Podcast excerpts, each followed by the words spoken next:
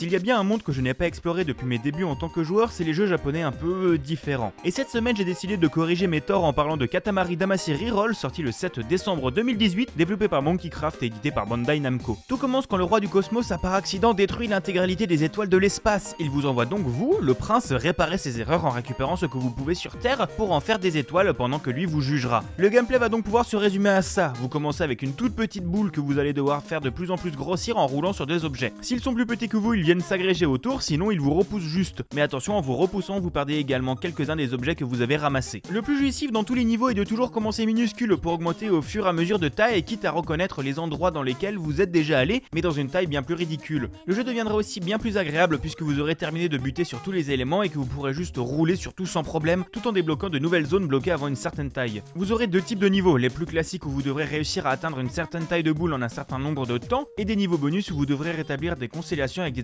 plus précis. Par exemple, obtenir un maximum d'objets par paire, un maximum de crabes ou encore atteindre une taille de boule précise. Je vous avais annoncé l'épisode en parlant d'un jeu un peu spécial, eh bien c'est parce que Katamari Damacy Reroll baigne dans le Japon what the fuck très connu des internets. Les traductions seront étranges avec un roi qui parle de lui à la troisième personne, un générique de début avec des canards et même un menu principal avec le thème intégralement chanté par une personne. Et c'est cet aspect un peu étrange qui donne à ce jeu une patte si particulière. Avant de conclure, il faut quand même que je vous parle de la direction artistique et de la bande son. Eh bien visuellement le jeu est correct mais un peu daté, les modèles sont simples comme des jouets en papier en fait. Mais le jeu arrive quand même vraiment bien à faire varier la taille des objets en fonction de votre taille à vous pour que votre PC ne passe pas en mode chaudière. Et la bande son est absolument fantastique avec des chansons plus barrées les unes que les autres qui vous donneront juste envie de danser encore et encore. Pour terminer, j'ai beaucoup aimé Katamari Damacy Reroll. Clairement, je ne passerai pas des heures sur cette licence, mais cette découverte fut plutôt rafraîchissante. Je comprends pourquoi on peut s'amuser à faire du scoring sur celui-ci et revenir régulièrement pour améliorer son score. Les niveaux sont peut-être un peu longs par moment et les recommencer pour un manque de 50 cm peut être très rageant. Mais si vous voulez découvrir une bonne expérience, le jeu dispo un peu partout entre 20 et 30 euros. Et encore merci à Aaron de me l'avoir offert.